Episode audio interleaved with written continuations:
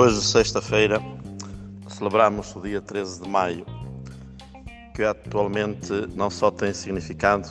para a maioria dos portugueses cristãos, mas também tem impacto em todo o mundo. Basta recordar a atitude de São João Paulo II, quando, depois de ser salvo, veio agradecer à Virgem de Fátima e deixou como recordação a bala que o deveria ter morto depois de ter atingido, que está agora na coroa da capelinha. E também por esta ocasião, sabemos que muita gente se desloca, sai da sua própria terra e vai ao encontro daquele lugar de silêncio, de reflexão, de sugestão, de inquietação, eh, de muitas vezes de reencontro consigo mesmos e com Deus, inclusive através do sacramento da reconciliação.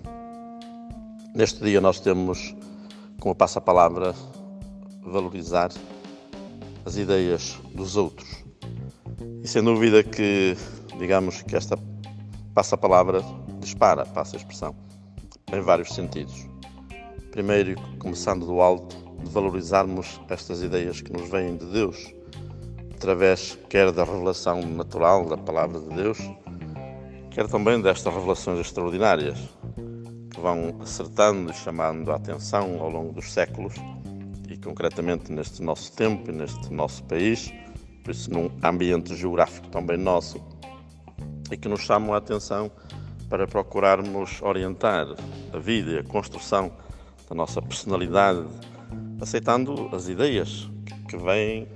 daqueles que são os nossos orientadores, podemos dizer, aqueles a quem nós seguimos nesta forma religiosa. Mas também outra dimensão, quando depois nestas celebrações ou nestes encontros, nós ouvimos a palavra interpretadora e interpeladora eh, a partir da narração eh, dos textos desse dia, com aqueles que vêm até nós, muitas vezes, e que nos ajudam também a aceitar estas ideias de formação através da sua experiência, através da palavra que é proclamada. Mais ainda nestas caminhadas, poderão ser muitas vezes questionadas, mas é um momento também em que nós ouvimos ideias em todos os sentidos, a favor, contra. Muitos que fazem essa peregrinação são capazes de ser acompanhados por pessoas com menos fé, que às vezes podemos ter a tentação de, de desprezar ou de anular os seus parceiros, a sua conversa, o seu diálogo, os seus desabafos, mas é realmente uma oportunidade para darmos valor a essas eh, ideias que têm, que muitas vezes tem até receio de as expor noutras circunstâncias, mas a proximidade, o ambiente, a caminhada, a reflexão, a isso conduzem. E muitas vezes não querem mais nada, senão apenas eh, ser ouvidos e ser escutados. Por isso também, com vários textos do Evangelho eh, à escolha eh, para o dia 13, a proposta de Jesus é praticamente repetida, quando chama a atenção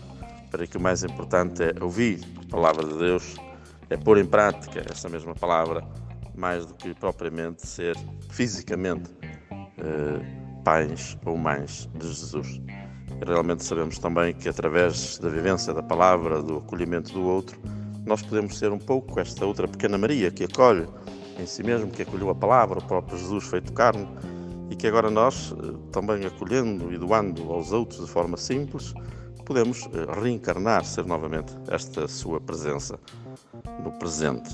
E tantas vezes, se calhar, quando ouvimos, quando acolhemos, quando deixamos gerar em nós a palavra dos outros, a sua vida, os seus problemas, estamos às vezes a abrir, sem saber, eh, horizontes de fé e que através de nós Deus se serve, transformando-nos em pessoas quase mais importantes na evangelização do que Ele próprio ao seu tempo. Por isso se recordava uma meditação, a propósito de uma palavra de vida também, de Chiara, que é muito bom saber escutar todos, inclusive também quando temos de tomar alguma decisão na própria vida, ou coletiva ou individual. Escutarmos as opiniões abre-nos também um leque de possibilidades que sozinhos não conseguiríamos alcançar, muitas vezes em decisões vocacionais, por aí fora. Também partilhar ideias significa partilhar as responsabilidades. Isso também nos dá mais segurança, quando o nosso próximo se sente escutado, sente-se valorizado e amado, levado em consideração, isso é animador e entusiasmante para qualquer pessoa. Por isso é preciso saber escutar,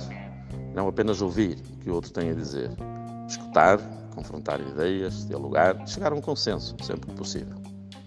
São as decisões coletivas que constroem o bem comum.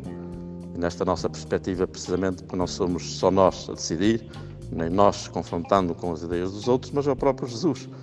presente em mim, presente no outro e por isso presente entre nós, que nos ajuda a tomar a decisão mais acertada. Onde dois ou mais estão de acordo, é porque existe o respeito e a valorização da ideia um do outro.